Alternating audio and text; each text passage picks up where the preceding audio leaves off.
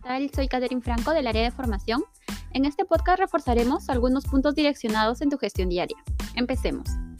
Siendo nosotros un canal escrito, sabemos que estamos representando directamente a Movistar. Es por ello que hay que cuidar nuestro tiempo de respuesta y nuestra redacción. Tenemos que interactuar constantemente con el cliente y brindarle la información requerida en el tiempo adecuado.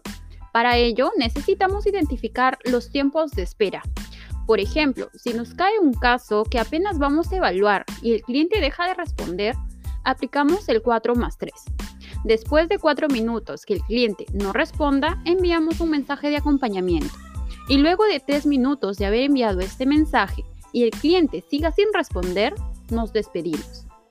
Pero si en cambio es un cliente potencial, que podamos estar en un contrato o que nos falte el sí acepto del cliente, aplicamos el 4 más 3 más 3.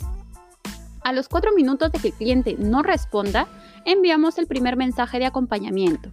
Si luego de tres minutos de haberlo enviado sigue sin responder, enviamos el segundo mensaje de acompañamiento. Y si el cliente ya no responde más, nos despedimos. Recuerden chicos que también tenemos que cuidar la ortografía. Utilicemos puntos al final de cada oración o párrafo enviado.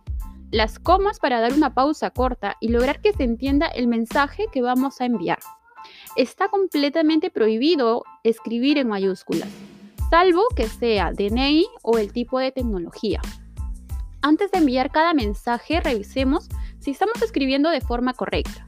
Y un punto muy importante también es que en el contrato de la web convergente menciona una cierta cantidad de canales que no es la correcta.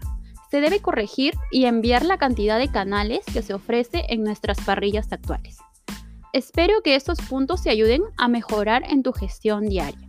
Hasta la próxima y gracias.